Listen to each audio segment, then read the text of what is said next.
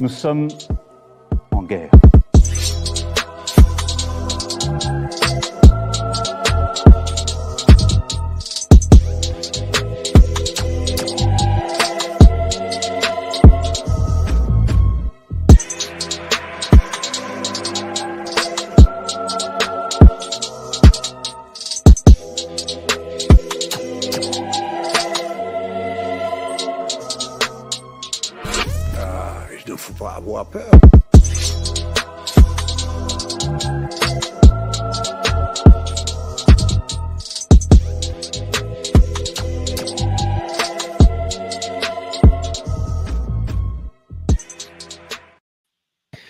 Bonsoir à tous, bienvenue sur Géopolitique Profonde. Ce soir, j'ai le plaisir enfin de m'entretenir avec Laurent Roson pour un entretien qu'on devait faire en septembre. Donc on va rattraper notre retard. Bonsoir Laurent, tout d'abord, comment allez-vous? Bonsoir, ça va bien, merci. Bon, Dans mais parfois en tout cas, ça fait... Pardon? Dans la bricole. Oui, c'est ça. Bah, donc là, on voit le flou, mais normalement, c'est c'est du bois qu'il y a derrière. Donc, euh, Ouais, je, suis dans la de... menuiserie. je suis dans la menuiserie en ce moment, comme, euh, comme logo l'indique. On va penser à mettre du miel si on veut vraiment euh, régénérer le- la peau. Ça, c'est miraculeux. Ouais. Mais bon, en tout cas, ce sera pas le sujet de ce soir. Donc là, on va traiter les- euh, le sujet que vous aviez traité dans le numéro de l'été de la lettre de Géopolitique Profonde pour un sujet, donc comme d'habitude, passionnant. Donc c'est l'implosion démographique et la stérilisation des sociétés complexes. Donc ce sera en deux parties. Mais tout d'abord, donc traiter le sujet de la démographie. Alors c'est un sujet que vous avez traité donc à l'intérieur de la lettre qui est très intéressant parce que ça prend un peu de cours, je pense. Ça pourrait prendre de cours certaines personnes qui pourraient penser qu'on est normalement face à un problème justement de surpopulation et que le, le- la population ne cesse d'augmenter et que ça va être une véritable problématique à gérer, euh, le fait d'avoir beaucoup trop de personnes sur Terre. Mais il semblerait, dans les travaux là que vous avez menés, qu'on peut apparemment, d'après les statistiques, plutôt observer une tendance inverse dans certaines régions du monde et même en fait une majorité euh, de zones du monde.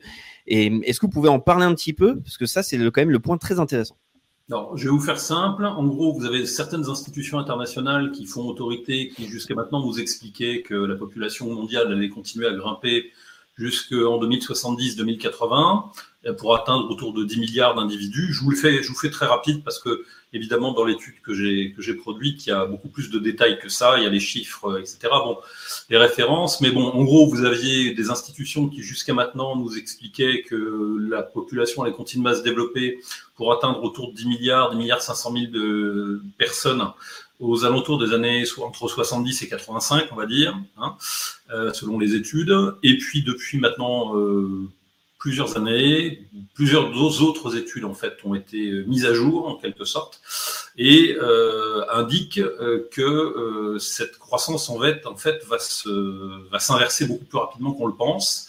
Euh, puisqu'en fait on note en fait une baisse beaucoup plus importante qu'attendue euh, de la, la fertilité et donc euh, que nous serions en fait euh, la plupart des démographes, enfin des gens qui étudient euh, ces, ces données nouvelles constatent un effondrement euh, démographique dans un certain nombre de zones euh, et que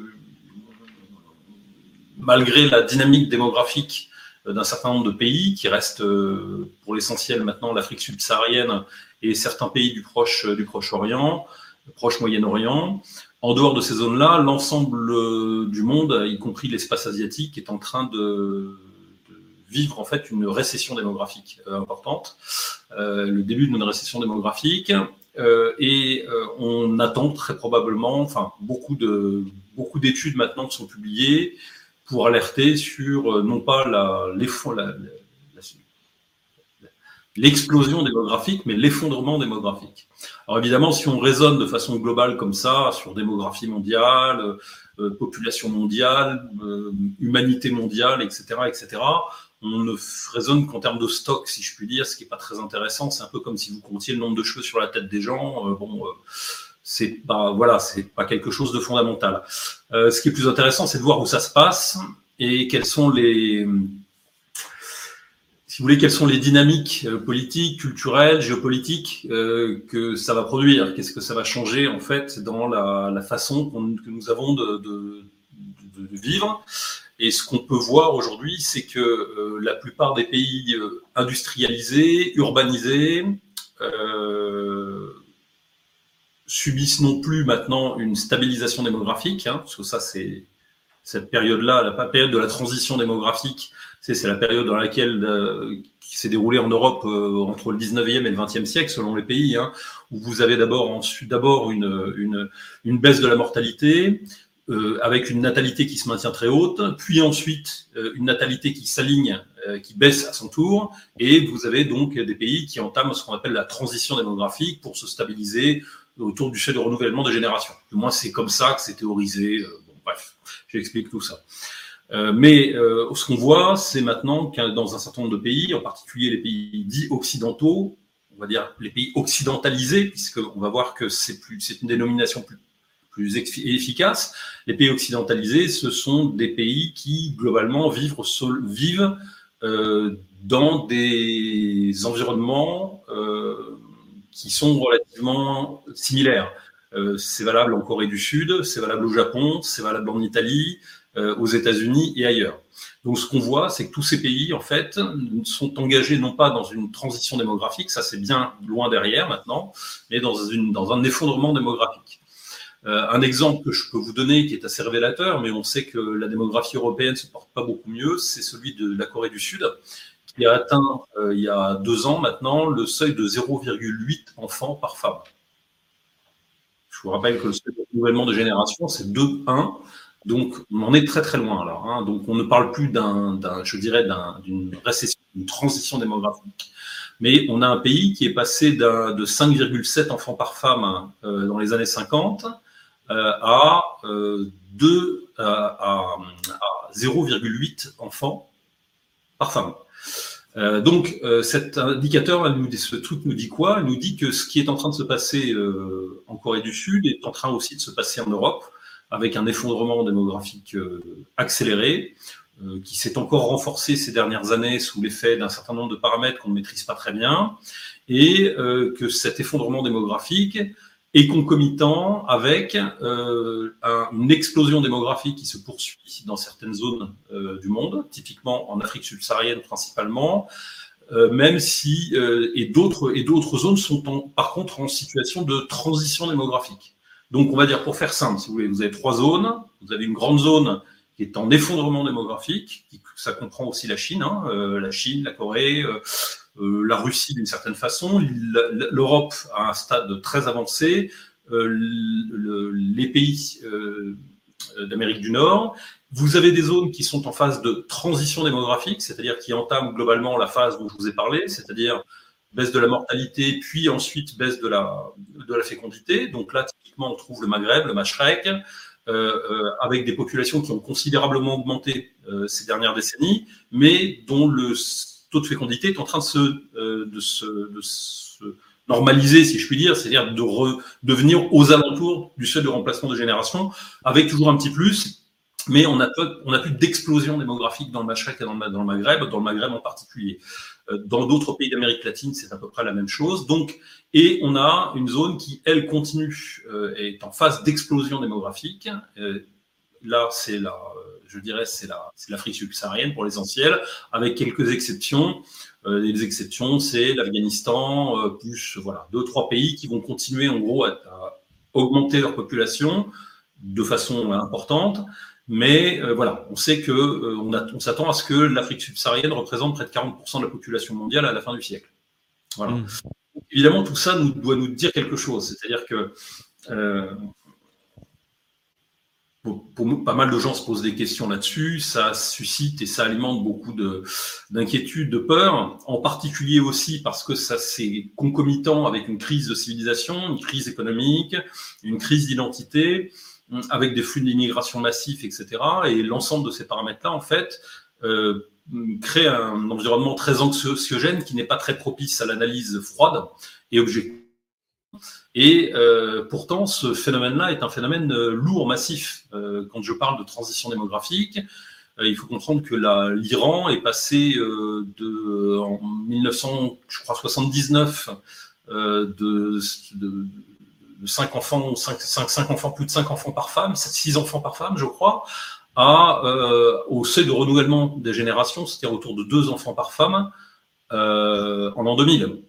Euh, or, euh, l'Iran, euh, en 1979, c'est la révolution, la révolution islamique en Iran. L'avortement est supprimé.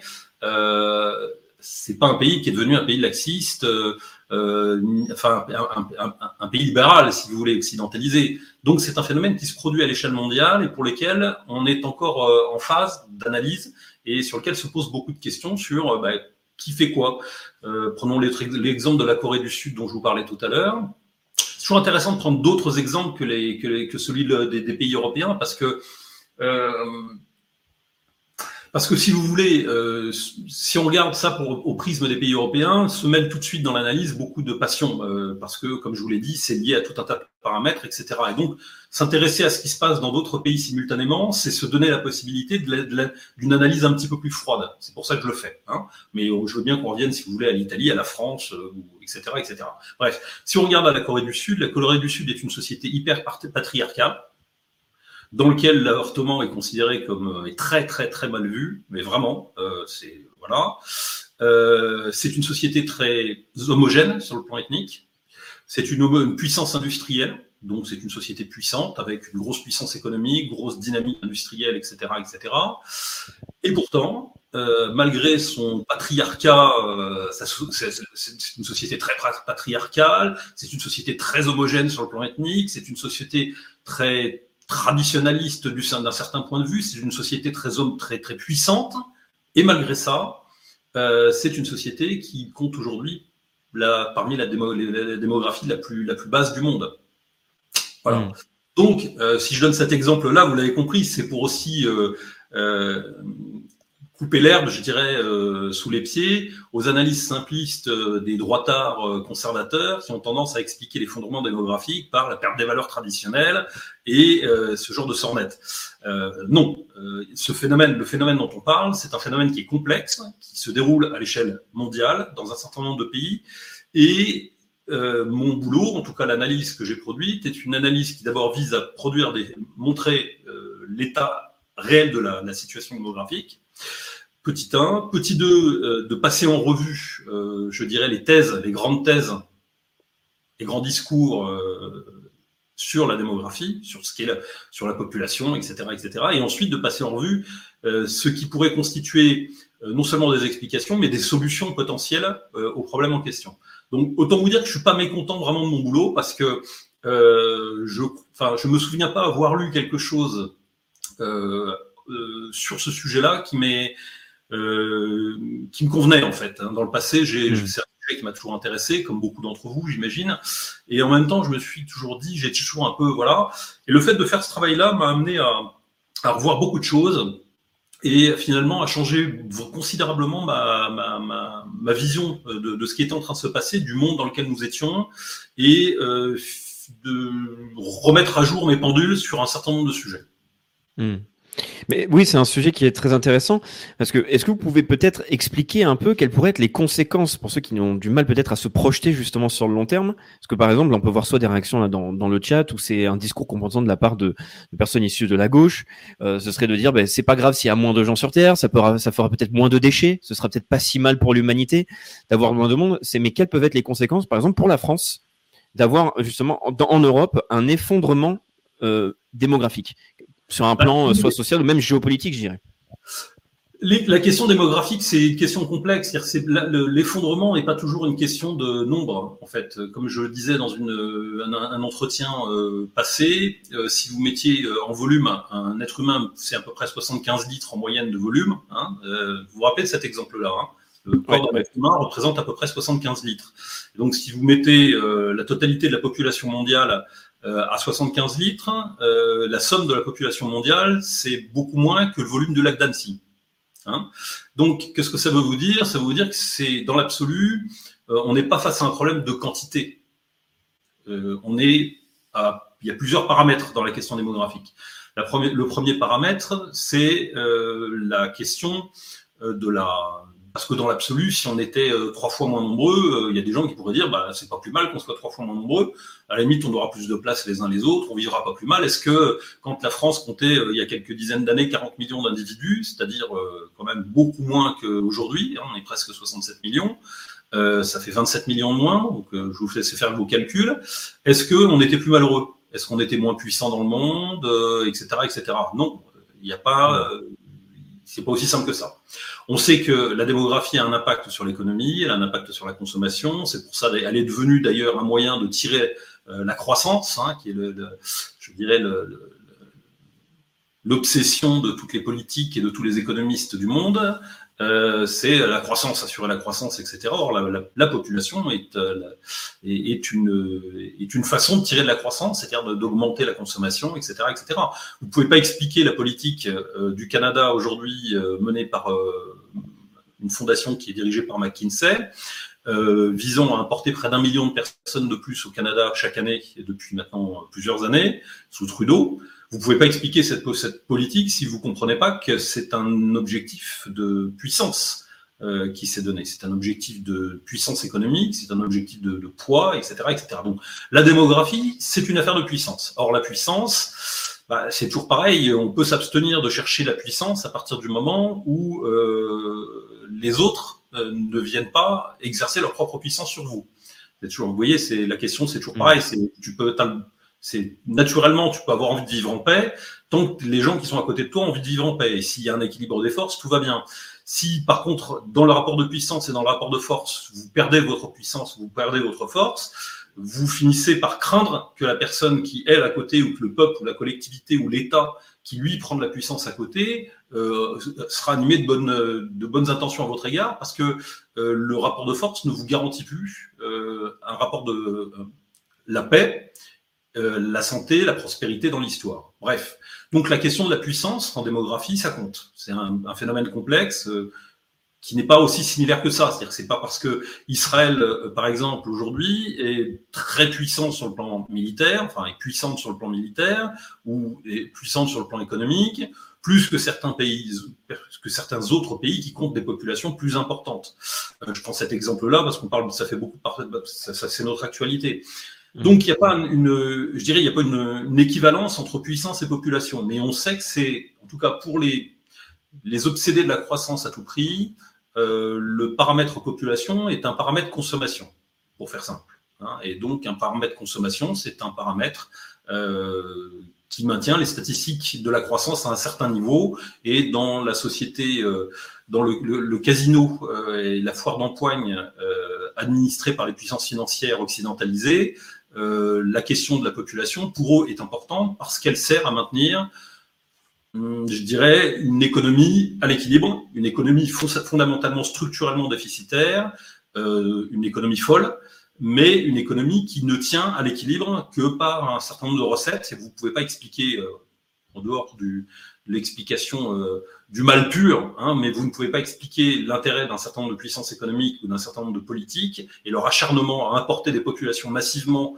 dans des pays qui s'effondrent démographiquement si vous ne comprenez pas qu'elle leur sert en fait à corriger euh, des paramètres qui leur permettent de maintenir une économie morbide euh, en état de fonctionnement le plus longtemps possible. Pour faire mmh. Et est-ce que l'importation d'une population euh, justement permet d'apporter un semblant ou un début de solution sur les problématiques démographiques? Parce que c'est un argument qu'on peut souvent entendre sur les statistiques de naissance française pour dire que justement il va y avoir euh, l'extrême droite euh, ou les, les, personnes qui veulent être critiques justement de l'immigration pour dire que les chiffres seraient falsifiés, que ce serait problématique étant donné que pour les naissances on compte des naissances surtout de populations dites extra-européennes. Mais est-ce que c'est ça peut quand même amener une solution pour le pays temporaire le temps de régler le cette problématique de chute démographique Dans l'absolu, euh, dans l'absolu, c'est un peu comme. Bon, c'est un autre sujet. Je vais d'abord répondre à votre, question, terminer de répondre à votre hmm. question précédente. Enfin, terminer de répondre. Je ne termine pas de répondre. Je ne fais que, voilà, je fais que, passer en vue rapidement ce sujet-là, et on le hmm. fait de façon très, voilà, un peu, un peu, un peu légère comme ça. Mais parmi toutes les questions qui sont posées par la question, par, parmi toutes les, les, implications de la question démographique, il y a la question de la puissance, il y a la question de la, de la survie de certains modèles économiques.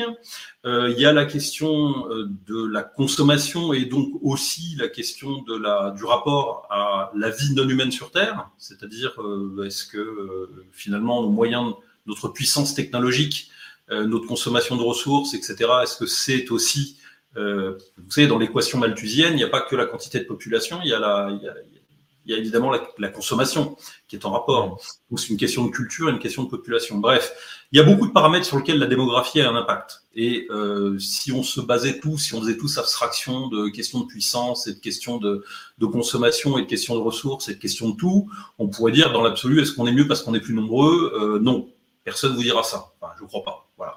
Est-ce que pour autant on est trop nombreux? Je ne crois pas non plus. Je ne crois pas qu'on soit dans l'absolu trop nombreux. Euh, on est dans un pays euh, qui est passé de 40 à 67 millions de personnes en l'espace de quelques décennies, ce qui est énorme. Énorme.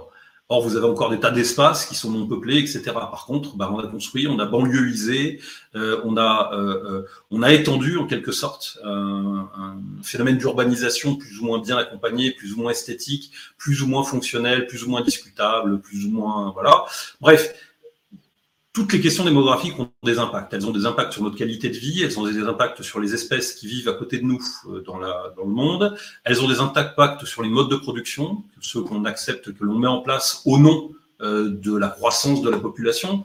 Hein, vous avez tous entendu ce discours qui alimentait le, le, le, je dirais le, le, discours productiviste euh, dans le domaine de l'agriculture, quand on vous expliquait qu'il fallait nourrir le monde euh, et que donc la révolution verte euh, permettait de, donc si vous mettiez ça, ça, ça et ça, bref, si vous passiez à la révolution verte, en gros, si vous changez votre mode de production, vous accompagniez euh, le, la transition démographique, la population, l'augmentation de la population mondiale, etc., etc.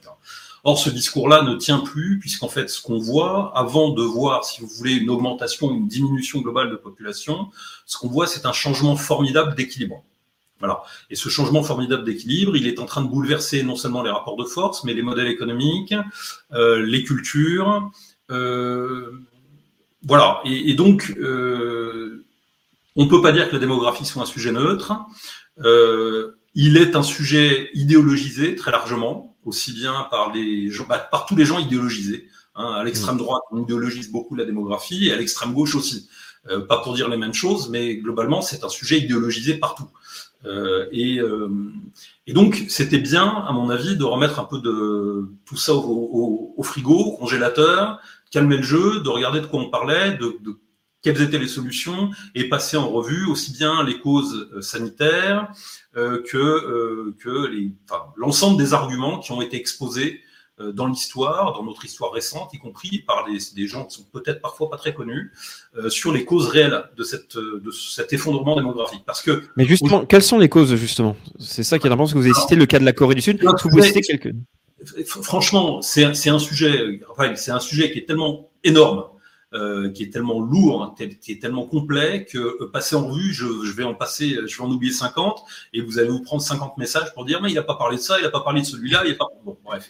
Donc ce qu'on sait en gros, si vous voulez, c'est que euh, il y a des cycles en matière démographique. D'abord, on sait qu'il y a des moments où les populations ne se reproduisent plus, il y a des moments où les populations cherchent à se reproduire, ou en tout cas ont des dynamiques démographiques dans l'histoire, dans leur histoire. Euh, vous avez tous entendu parler du baby boom. Bon, bah, le baby boom, c'est un phénomène intéressant, même si on l'a peut-être parfois simplifié. Euh, il y a des éléments de qualité de vie, il y a des éléments qui sont liés à la politique familiale, il y a des éléments qui sont liés au cycle économique, à l'organisation générale de la société, etc. Ce que l'on sait, pour, si on veut être très synthétique, on va dire que ce que l'on sait, c'est que globalement, euh, la question démographique est une thématique qui intéresse, euh, qui intéressait principalement la gauche euh, au XXe siècle, dans la première partie du XXe siècle, et qui a progressivement s'est mis à intéresser considérablement la droite entre guillemets pour des raisons diverses et variées. essentiellement par instinct de conservation, volonté de puissance, inquiétude démographique, inquiétude migratoire, etc., etc. Or, les fantasmes ou les inquiétudes ne sont pas les solutions. C'est pas parce que vous identifiez ou croyez avoir identifié les contours d'un problème que vous avez simultanément identifié les solutions qui permettent de le régler. Voilà, c'est valable pour la démographie, mais c'est aussi valable pour d'autres choses. Voilà. C'est pas parce que vous vous prenez en photo des mecs qui sont en train de faire la prière sur un tapis de prière dans l'aéroport de Roissy que vous êtes en situation de régler le problème migratoire. Vous comprenez la différence. Identifier un problème n'est pas forcément, bah, vous voyez à qui je pense, mais c'est voilà, identifier les contours d'un problème, ça n'est pas forcément être en mesure d'y apporter une solution. Voilà. Et donc moi, ce qui m'inquiétait, ce qui m'intéressait, c'était de dans cette étude, euh, c'était de passer en revue euh, les le problème, c'est-à-dire à quoi est-ce que nous sommes confrontés et simultanément euh, se donner les moyens d'aborder, si en tout cas vous êtes un politique, d'aborder ces questions-là avec du pragmatisme et de l'efficacité. Voilà. Hmm. Mais donc, je ne peux pas passer en revue toutes les explications que je, je, toutes les, explications que je donne. Ce que je peux vous dire, c'est que l'effondrement démographique n'est pas le résultat euh, de la sortie de la culture patriarcale. L'effondrement démographique n'est pas le résultat euh, de la, de la, comment dire, de la, de, la, uniquement de questions de santé publique, c'est-à-dire de généralisation des perturbateurs endocriniens, etc., etc. Bon, c'est un phénomène qui existe, mais vous ne pouvez pas expliquer l'effondrement démographique dans, euh, en Italie, en Corée du Sud ou, ou en Chine par le, la saturation dans notre environnement de perturbateurs endocriniens, par exemple même si c'est un paramètre. J'explique pourquoi c'est un paramètre, comment il est susceptible d'affecter notre culture, d'affecter la démographie, etc., etc. Mais bref, toutes les, les, je dirais, les explications qui sont données euh, sur euh, la question démographique euh, ne sont pas satisfaisantes. Et je pense que j'en tire la conclusion méthodiquement, étape par étape, que on ne résoudra pas la question de la démographie, c'est-à-dire on n'empêchera pas ce qu'on peut considérer comme un suicide. Hein, quand vous avez une population qui est à 0,8 enfants par femme, ça veut dire qu'elle les fait plus que diviser par deux sa population euh, très très vite. Enfin, on est, sur des phénomènes qui sont quasiment du jamais vu. Enfin, si, quand vous vous intéressez à l'histoire, vous vous apercevez qu'il y avait des gens qui écrivaient là-dessus, c'est-à-dire à certains moments dans l'Empire romain ou dans la Grèce antique, il y a eu des effondrements de population. Et à l'époque, ce n'était pas les perturbateurs endocriniens, etc. Et à l'époque, d'ailleurs, les, historiens ou les gens qui commentaient ça disaient, mais c'est parce que les Grecs sont tous devenus homosexuels. Je, blague un peu, mais c'est un peu ça. Euh, c'est parce que euh, les Romains s'intéressent se, à la futilité, ils sont trop riches, et donc ils n'ont plus envie d'assurer la continuité familiale, etc., etc. Toutes ces explications n'ont pas empêché, n'ont rien changé, en fait.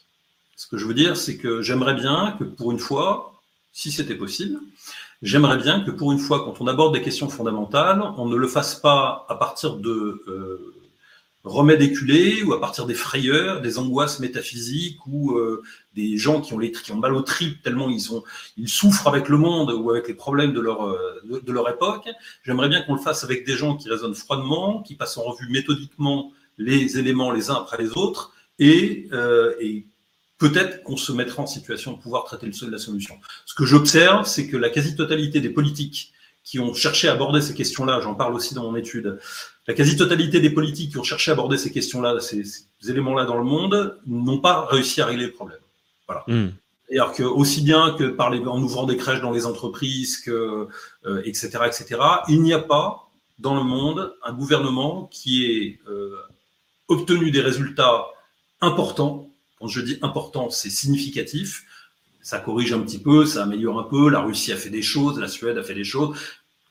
Plusieurs pays, euh, l'Allemagne a fait beaucoup euh, de choses en matière démographique, etc. Mais ce qu'on observe, c'est que ça ne change pas fondamentalement les dynamiques. Est-ce que le Japon aussi a tenté euh, de mettre en place des choses? Parce qu'on sait que le Japon est affecté par ça. Quel type de solutions ont déjà été tentées qui ont échoué? Il ne faut, pas croire, il y a beaucoup de pays qui ont cherché en fait à résoudre ce problème, ou à en tout cas le traiter, avec des mesures socio-économiques partant du principe que c'était un manque de euh, un environnement qui était conçu, qui n'était plus un environnement propice pour accueillir l'enfant, qui était plus un environnement qui est un environnement de travail, que euh, finalement, euh, voilà, bon, bref, tout un tas de trucs. Hein. Et puis à côté de ça, bah, on a nos deux extrêmes, avec d'un côté des gens qui disent ah bah puisqu'on fait plus d'enfants, c'est parfait parce que la femme elle va là pour faire des enfants et donc on s'en fout. Donc là, c'est les abrutis qu'on connaît bien, qui sont des gens qui sont si on devait fonctionner, de raisonner de façon immunitaire, euh, c'est, ce sont des bacilles, si vous voulez. Hein, euh, mmh. Voilà, ce sont des gens qui, qui, s'attaquent. En fait, non, c'est même pas ça. C'est ce qu'on appelle une immunité aberrante. Vous savez, c'est le système, c'est maladie auto-immune. Dans un système, dans les, vous avez des, en fait, la maladie auto-immune, vous avez en fait les, l'immunité du corps se retourne contre lui-même.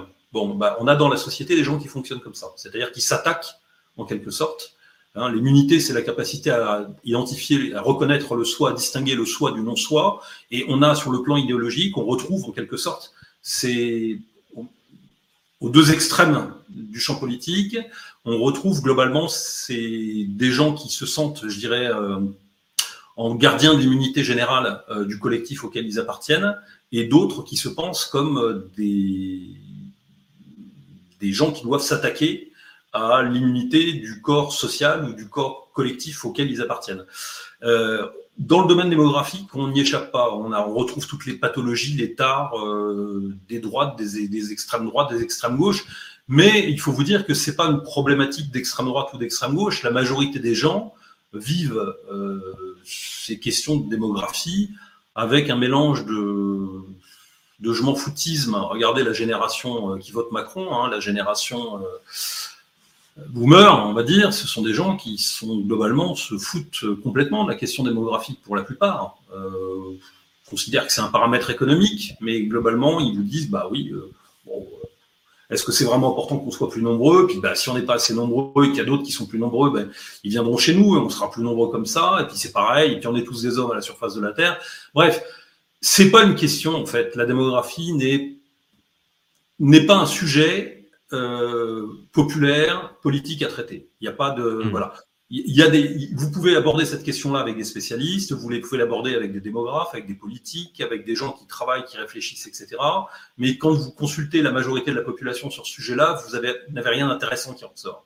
Ce Mm. que l'on sait, globalement, si- pour vous répondre quand même finalement, ce que l'on sait, c'est qu'il y a une corrélation très forte entre euh, l'effondrement démographique. Je ne parle pas de stabilisation, je ne parle pas de la transition démographique. hein. La transition démographique, on sait bien à quoi c'est dû. hein. Il n'y a pas de doute.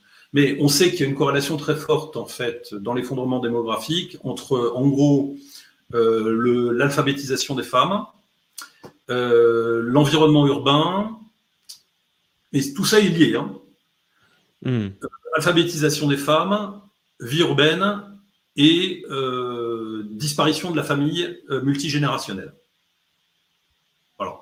Donc en gros, euh, sinon vous trouvez tout. Vous trouvez des pays qui, dont les fonds, le système s'effondre et qui sont patriarcaux, d'autres qui sont très libéraux, d'autres qui sont euh, très à droite, d'autres qui interdisent l'avortement, d'autres qui sont pour l'avortement, etc., etc. Le,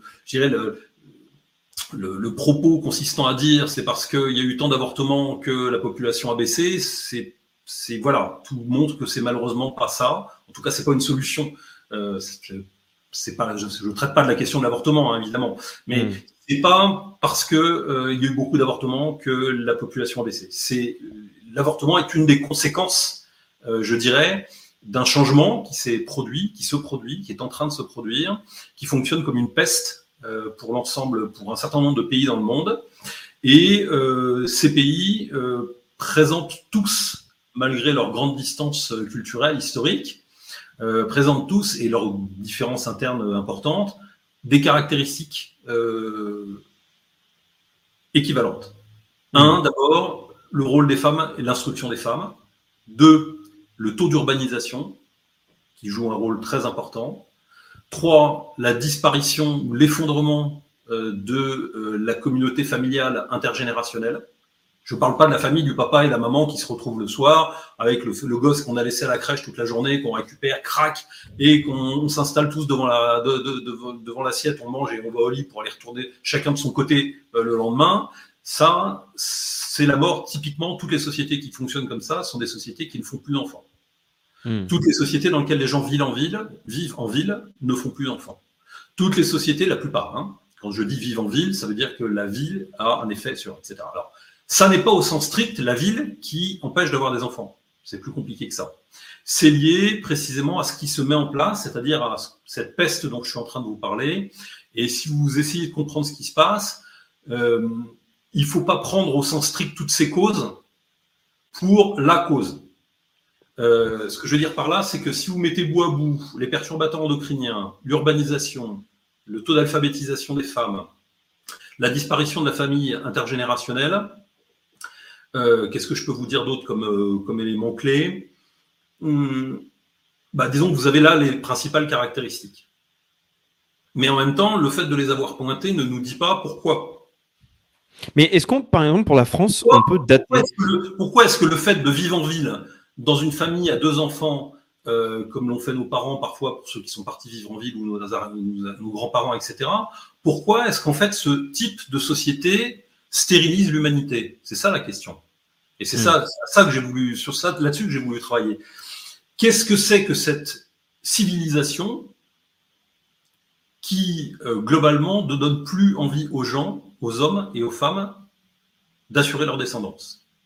Qu'est-ce que c'est que cette civilisation qui, euh, progressivement, euh, stérilise l'humanité? Alors, on peut parler de cloche-fab, des perturbateurs endocriniens, des vaccins, des machins. parce que justement, je vous pose la question, c'est euh, il y a de plus en plus de personnes qui vont, des complotistes, qui vont se mettre à dire oui, mais c'est parce que c'est voulu, c'est organisé, c'est orchestré. Qu'est-ce que vous répondez à ça? Je pense que c'est une question qui va vous énerver, mais. Ben, je dis, je dis que quand on me dit ça, je dis ok, euh, mais bon, moi, ce que je vois, c'est que c'est ça se passe dans des pays où ça ne peut pas être voulu et organisé par les mêmes, en tout cas.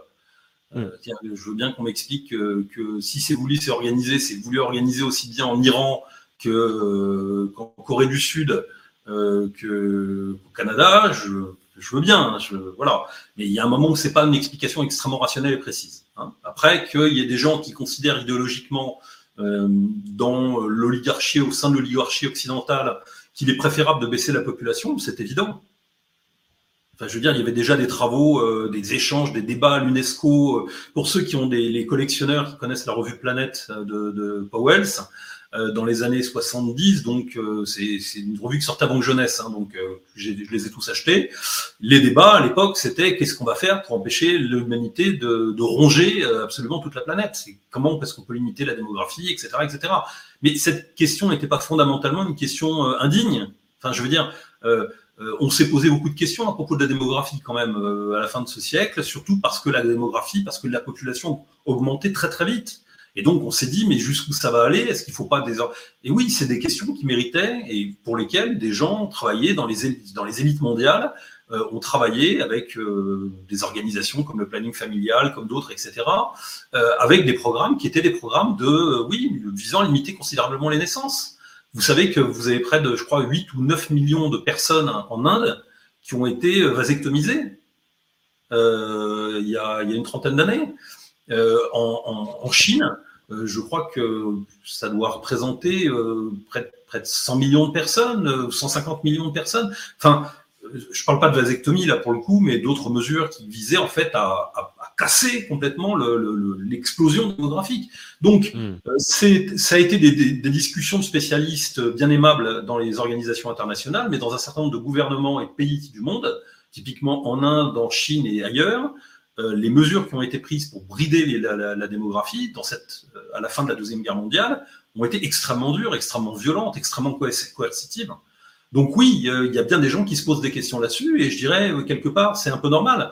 Et comme il y a aussi des gens qui se posent aujourd'hui des questions sur, sur ce qui a suivi.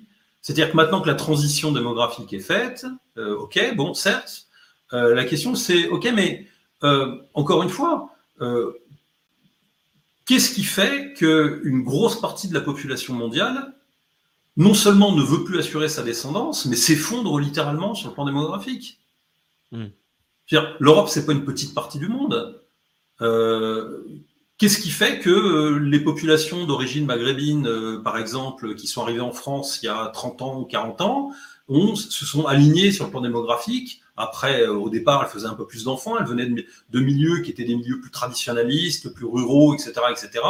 Débarquée en France, elle continuait, je dirais, à avoir la démographie de leurs origines culturelles, de leur mode de vie, en quelque sorte. Et puis, bah, la génération suivante, euh, le fils ou le petit-fils de l'immigré manutentionnaire ou maçon qui est venu bosser en France venant, venant du Maroc ou d'Algérie, bah, leur démographie s'est alignée sur celle de la population française.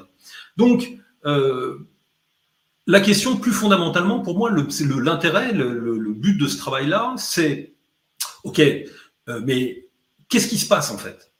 Qu'est-ce qui, au-delà, je dirais, de la transition démographique, et l'explication du euh, c'est voulu, c'est une explication pour idiot. Enfin, je veux bien qu'on me dise que c'est voulu, mais je, veux, je pense qu'il y a des gens qui veulent ça et il y a des gens qui veulent l'inverse.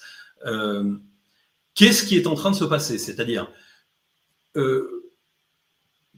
Qu'est-ce que euh, cette crise démographique nous dit de notre, euh, de notre humanité? Est-ce que nous sommes finalement, est-ce que nous ne sommes pas, alors je l'aborde de façon très générale là, mais mon article et mon étude est quand même plus, beaucoup plus fine que ça, je l'espère. Euh, qu'est-ce qui se passe pour que la population cherche, en fait, ne cherche plus à assurer sa continuité? Qu'est-ce que c'est que ce suicide, en fait hmm. D'où ça vient Qu'est-ce qui se passe Qu'est-ce qu'on a changé Et c'est ça qui est intéressant. Alors, vous pouvez mettre bois. Justement, je voudrais vous poser une question. C'est pour la France, par exemple, est-ce qu'on pourrait dater le début de l'effondrement démographique, ou en tout cas une fourchette Est-ce qu'on pourrait dire c'est les années 90, que c'est les années 80, les années 2000 Non, non, non, C'est bien avant, il y a même des gens qui vous expliquent que c'est après la Révolution française. Donc, euh, ah, ah, oui, d'accord. Euh, d'autres qui vous expliquent que c'est après la Première Guerre mondiale, euh, etc. comme vous parliez de, du, il y a des gens qui vous expliquent que c'est les guerres napoléoniennes, les défaites napoléoniennes, c'est de là que vient voilà. en même temps, euh, Napoléon. Euh, oui, le patrimoine génétique détruit euh, issu de après la Première Guerre mondiale. Bon, je vais oui, il y a plein de. Je me lance pas dans cette explication-là. Ce qui m'intéresse, c'est ce qu'on sait, c'est que la France globalement a adopté l'attitude suivante continuer à assurer l'augmentation de sa population de façon extrêmement forte. en cela, d'ailleurs, comme les États-Unis le font, comme le Canada le font, comme la plupart des pays d'Europe de l'Ouest le font, ont choisi de continuer à importer de la population pour maintenir un modèle économique, essentiellement. On peut dire, c'est pour nous détruire, c'est pour détruire la population autochtone, etc. Je ne vous dis pas qu'il n'y a pas des gens qui n'y aient pas pensé. Mais fondamentalement, je crois que la vraie raison, si, si on passe en vue en fait les, vraies raisons de là, c'est que euh, la vraie raison, c'est que fondamentalement, c'est pour les gens qui s'occupent des choses sérieuses, c'est-à-dire euh, je dirais, de l'économie, de l'endettement, de la finance, etc.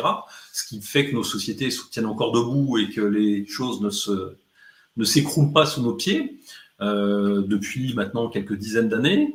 Euh, l'immigration est devenue un des trois paramètres, avec le taux d'endettement et un, certain nombre d'autres choses, est devenu un des paramètres qui permet de maintenir globalement la fiction euh, d'une économie euh, à l'équilibre ou d'une économie qui croît ou d'une économie dynamique. Or, ça n'est plus le cas. Et nous sommes dans une société qui est fondamentalement, euh, de ce point de vue-là, fonctionne à crédit à tout point de vue. On achète des gens, on fait venir des gens, on fait venir des capitaux, on produit de la monnaie, on fabrique tout artificiellement, on fabrique de la population, on fabrique de la dette, on fabrique de la monnaie, on fabrique, et voilà. Mais euh, cette course en fait permanente à la, à la, croissance, elle se paye typiquement, par exemple, avec euh, une stratégie qui est une stratégie d'accumulation de population. Alors, certains veulent les voir, veulent, mais on est un peu loin de la démographie stricte là. Certains veulent mettre en place des, des normes qui permettent d'avoir une population de meilleure qualité, plus éduquée, comme le Canada par exemple, qui cherche à, à établir des critères, à faire bosser des gens, qui ont, faire venir des gens qui ont un certain niveau d'instruction, leur donner des conditions, etc., etc. D'autres, au contraire, ont misé sur euh, tout venant, c'est-à-dire euh, un peu comme la France par exemple, faisant venir essentiellement des gens qui étaient dans le secteur du bâtiment, euh, avec des niveaux de qualification, voire pas dans, aucun secteur du, en général, avec des gens qui, dans leur immense majorité, on a reçu aussi des cadres, des cadres sup, hein, des, ingénieurs certainement, mais bon, la migration en France a quand même été une, migration d'un loupen prolétariat, faut bien quand même euh, dire les choses, ou de gens qui vivaient euh, dans les, euh, voilà, dans des, dans des zones dans un mode de vie qui était un mode de vie rural, etc., etc.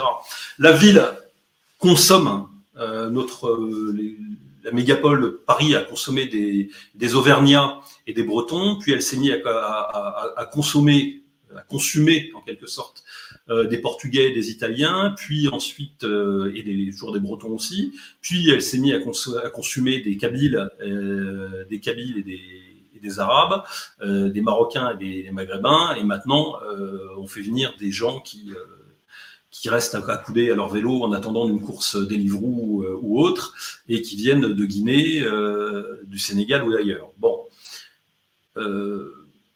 c'est pas tout ça n'est pas nous avoir le nez sur le guidon, c'est le cas de le dire. Hein. Avoir le nez sur le guidon pour aborder ces questions-là, c'est pas simple. Enfin, je veux dire, on ne comprend rien. Pourquoi? Parce que dès qu'on parle démographie, comme je vous le disais tout à l'heure, on est on est, euh, on est assailli par des questions qui sont des questions d'ordre existentiel. Et donc, on touche à des stress qui sont des stress profonds. C'est est-ce que je vais disparaître? Est-ce que je suis en train de me faire voler ma mon, mon, pays? Est-ce que je, est-ce que j'appartiens à un peuple qui est en train, de se détruire? Et pourquoi est-ce qu'on est en train de mourir, etc., etc. Et quand vous avez tout ça, en fait, euh, quand vous politisez ou vous idéologisez beaucoup la question, la question démographique, vous vous mettez vous pouvez créer avec ça, un, je dirais, un sentiment de, un, intérêt chez les gens, parce que le stress procure l'intérêt de dire, bah oui, tu as raison, c'est important, pourquoi est-ce qu'il faut s'en occuper, etc. Euh, mais fondamentalement, euh, je crois que c'est pas ça qu'il faut pour régler le problème, en fait. Ce qu'il faut pour régler le mmh. problème, c'est, et c'est un peu la conclusion de mon étude, que je détaille beaucoup plus évidemment, c'est que euh, on ne réglera pas, il est très peu probable, euh, sauf à artificialiser totalement la reproduction humaine, qui est, euh, fait partie des solutions que j'aborde, hein, parce que j'aborde la question de la, question des moyens euh, artificiels, des moyens technologiques pour en quelque sorte faire passer la reproduction euh, du domaine de la nature au domaine de la technique et au domaine de l'État. et donc ça viendra très probablement deviendra une source, en tout cas un paramètre, un levier, on va dire, important dans le futur. Ça y a absolument aucun doute là-dessus. Je explique pourquoi et comment. Je, je, crois que fondamentalement, on est en train de comprendre que la société que nous avons construite, euh, nous avons fait sortir globalement, pour faire très simple, nous avons fait sortir les gens de sociétés de culture. De, la plupart des êtres humains vivaient dans des sociétés qui étaient structurées par les cultures. Les cultures, c'est quoi? La culture, c'est notre atmosphère protectrice à nous. Vous avez la Terre, puis si la Terre n'avait pas, d'atmosphère, ben vous avez les rayons cosmiques euh, il y aurait rien pour protéger la vie en fait. Hein. Tout serait détruit par euh, par le froid de, le froid intersidéral, les rayons cosmiques, etc., etc. Or cette atmosphère, cette, autour de la Terre, nous protège et permet de créer en quelque sorte un milieu euh, favorable à la vie. Bon, et eh ben la culture joue ce rôle-là pour nous. C'est-à-dire les êtres humains sont des êtres de culture et nous, avons, nous sommes des êtres de la nature devenus des êtres de culture au, au, au terme d'un processus extrêmement long. Et euh, ce que l'on est, en train de découvrir très probablement, c'est que les êtres humains, privés de leur culture, même dotés, euh, je dirais, de moyens techniques extraordinaires, euh, même dotés d'un confort matériel absolument phénoménal, ne veulent plus vivre. Voilà. Ils veulent mourir, plus exactement, ce qui est encore autre chose. Ils ne veulent, et donc, c'est pour moi la question fondamentale. C'est-à-dire, si on veut aborder la question de, démographique, et je sais, après avoir passé en revue toutes les fausses bonnes idées ou les fausses bonnes politiques et pris des exemples dans notre histoire et dans l'histoire récente et dans tous les pays du monde, euh, j'en arrive en fait aux conclusions, c'est-à-dire au fait qu'il est très peu probable qu'on puisse trouver à l'intérieur euh, euh, du modèle civilisationnel industriel, du mode de vie que nous avons créé, nous puissions redonner à nouveau envie au peuple de vivre, euh, de ne pas mourir. Et, euh, et donc, cette, cette question démographique agit comme un révélateur. Hmm. Elle agit comme le révélateur, en fait, du fait que nous avons profondément bouleversé notre façon de vivre ces trois dernières générations, quatre dernières générations pour la plupart des gens, la plupart de la population sur Terre, et les êtres humains ne veulent plus vivre dans, ces mondes, dans ce monde-là même s'ils ont une chasse d'eau avec de l'eau qui coule dedans, même s'ils ont l'eau chaude, l'eau froide et un spa dans leur dans leur dans leur baignoire, euh, même si euh, ont euh, la place pour accueillir un enfant, ceci, cela, ils ont voilà, les gens ne, ne, ne cherchent plus en fait, ne, se comportent plus comme des êtres vivants, et donc quand vous ne vous comportez plus comme un être vivant, quand vous ne voulez plus vivre, alors votre société finit par s'effondrer, inévitablement. La question démographique, c'est une question de puissance, c'est une question économique, c'est une question d'équilibre, c'est une question de culture, et donc c'est une question fondamentale, évidemment. Mais euh, je crois qu'il était utile, en tout cas c'est une partie du boulot que j'ai fait, il était utile de montrer que euh, s'il y a euh, quelque chose que cette question démographique va nous apprendre, c'est que nous allons devoir revoir très profondément le mode d'organisation de, de, hmm. Notre façon de vivre, et que toutes les sociétés qui ne le feront pas auront le choix, en gros, entre la disparition et la disparition, c'est-à-dire la disparition pure et simple, l'effondrement, ou l'artificialisation, technicisation totale, c'est-à-dire la débiologisation de l'existence humaine, euh, parce que, euh, parce que, parce que, parce que, parce qu'une population qui n'a plus envie de vivre ne, sera, maintiendra ses équilibres que comme un paramètre de gestion, comme vous maintenez un niveau de carbone dans l'atmosphère ou une quantité de une quantité d'azote dans le sol pour faire, pour faire pousser vos légumes, etc. C'est-à-dire qu'on en arrivera à gérer en fait politiquement les questions démographiques. Et c'est d'ailleurs la tendance lourde des États depuis un certain nombre d'années. On en arrivera à gérer la question démographique comme, euh, comme on veut absolument tout contrôler, c'est-à-dire en la technicisant, en l'artificialisation, en la marchandisant. On en prend le chemin. Au terme de cela, les gens qui seront engagés dans une société qui aura réglé ces problèmes comme cela euh, ne seront plus des êtres vivants au sens propre. En tout cas, plus des êtres libres. Ça, c'est à peu près hmm. certain. Eh ben, parfait. Merci beaucoup, Laurent. J'aurais deux questions pour euh, arriver à une conclusion, mais vous pourrez répondre très rapidement. Ne vous inquiétez pas. La première, c'est par rapport à tout ce sujet-là, c'est euh, historiquement parlant, est-ce qu'on a déjà vu ce genre de phénomène apparaître dans l'histoire de l'humanité? Est-ce qu'une civilisation a déjà réussi à survivre à un effondrement démographique? Ce sera ma première question. Et la seconde, là pareil, pour y répondre très euh, rapidement, c'est pour la France. personnellement, après votre travail justement d'analyse, avez-vous un regard plutôt optimiste ou pessimiste face à cette problématique-là? Alors, pour vous, je vais vous lire un texte, un extrait d'un texte d'Adolphe Landry euh, dans un livre qu'il a écrit en 1934. Euh, il avait analysé les phénomènes de la dépopulation à travers les exemples grecs et romains. Donc, il avait à l'époque déjà balayé les explications de la dépopulation basées sur la guerre ou l'éparpillement de la population grecque dans l'Empire créé par Alexandre le Grand, l'esclavage ou la fameuse décadence des mœurs. Hein. Et, il anticipait euh, alors euh, des phases de dépopulation qui s'étaient propagées. Il avait étudié les phases de, dépopulation qui s'étaient propagées en Grèce et puis plus tard dans l'Empire romain à toutes les classes sociales. Et il croyait voir arriver globalement le même phénomène en, Europe au début du XXe siècle. Donc, euh, oui, il y a déjà eu des effondrements démographiques ça ne veut pas dire que ces effondrements démographiques aient été provoqués par les mêmes raisons ou par le même faisceau de raisons que les causes actuelles. Voilà, pour répondre à votre première question. Deuxième question, euh, pessimisme, optimisme. Moi, si vous voulez, je suis, un, je suis plutôt par nature un, optimiste. En fait, euh, je pleure, je pleure pas sur le lait versé. En fait, je, je suis comme tout le monde, j'ai une tendance nostalgique. Euh, avec l'âge, vous savez, quand on prend, quand on commence à perdre ses poils sur la tête, on se rappelle des choses qu'on a aimées quand on était gosse et euh, ou quand on était plus jeune, et on s'attriste toujours de voir les choses changer euh, en ayant l'impression que c'est pas en mieux. Euh, on aime bien, vous connaissez la solastalgie, hein, cette, cette c'est un concept qui a été inventé pour expliquer en fait le, le fait de, de, de, la tristesse que l'on ressent à voir les choses qu'on a aimées, le cadre de vie dans lequel on est changer sans qu'on ait soi-même changé à l'intérieur. Bref, lorsque le monde dans lequel nous vivons ne nous est plus fidèle, c'est-à-dire que ne nous renvoie plus euh, l'image des souvenirs, des lieux, etc., etc. Et cette fidélité euh, que nous cherchons dans le monde, dans les paysages, euh, comme dans les personnes, lorsque le monde dans lequel nous vivons ne nous est plus fidèle, lorsqu'il est changé, vous avez inévitablement, avec l'âge, hein, surtout, vous avez inévitablement une forme de, oui, une forme de nostalgie, donc une forme de tristesse qui peut s'installer.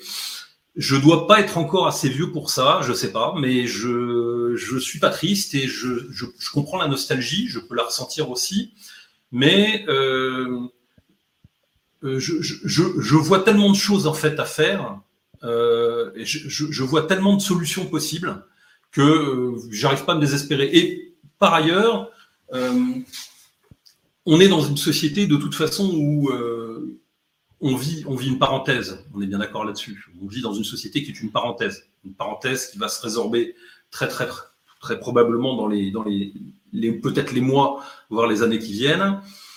Et euh, j'ai une confiance euh, inébranlable euh, dans, le génie de la population dans laquelle je suis né.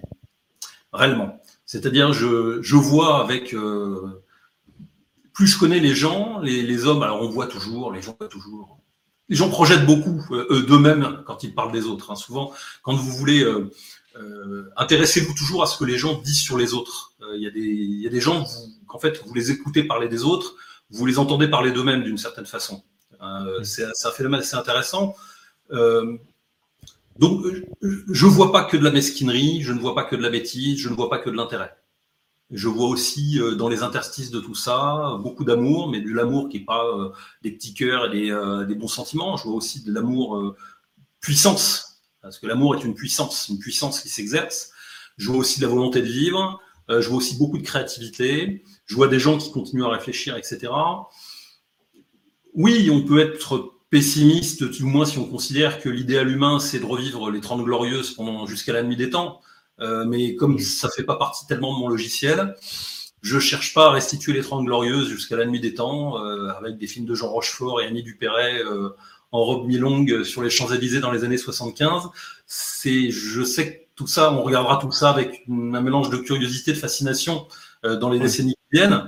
Mais je termine simplement en vous disant que oui, on va vivre des choses bouleversantes, mais je, mais je, je, mais je vois beaucoup de gens bien aussi. Je vois beaucoup de, beaucoup de force, beaucoup de créativité, beaucoup de sens de l'adaptation, beaucoup de, de, volonté et surtout encore beaucoup d'amour et d'énergie malgré euh, les, euh, les étalements euh, géniards et, l'atmosphère un peu délétère d'un certain nombre de sociopathes qui envahissent les réseaux sociaux et les écrans de télévision.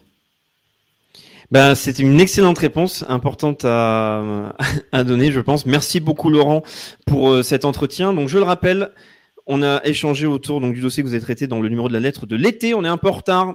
Oui, ça date. Hein. Donc, mm. Mais de toute façon, on va rattraper le retard. On va faire un prochain euh, entretien très bientôt. Donc là, évidemment, on parlera aussi de d'amour et de puissance. Donc on parlera de guerre civile et technologie de contrôle. Donc voilà, euh, on pourra parler justement de d'espoir. Dans tous les cas, merci beaucoup Laurent. Vous avez tous les liens en description. Si vous cherchez à commander la lettre, vous avez les liens en description. N'hésitez pas. En plus, euh, on suit évidemment la modernité. Nous sommes le vendredi noir, le Black Friday. Vous, vous avez un code promotionnel disponible en tapant noir directement sur le bon de commande. N'hésitez pas. Comme ça, vous pouvez découvrir tous les travaux de la lettre. C'est important. Si vous aimez aussi euh, aimer la vidéo, évidemment, mettez un pouce, partagez. C'est important. Voilà. Encore une fois, Laurent, merci. Bon courage pour vos travaux. Et je vous dis à tous à très bientôt. Bonne à soirée. Bientôt.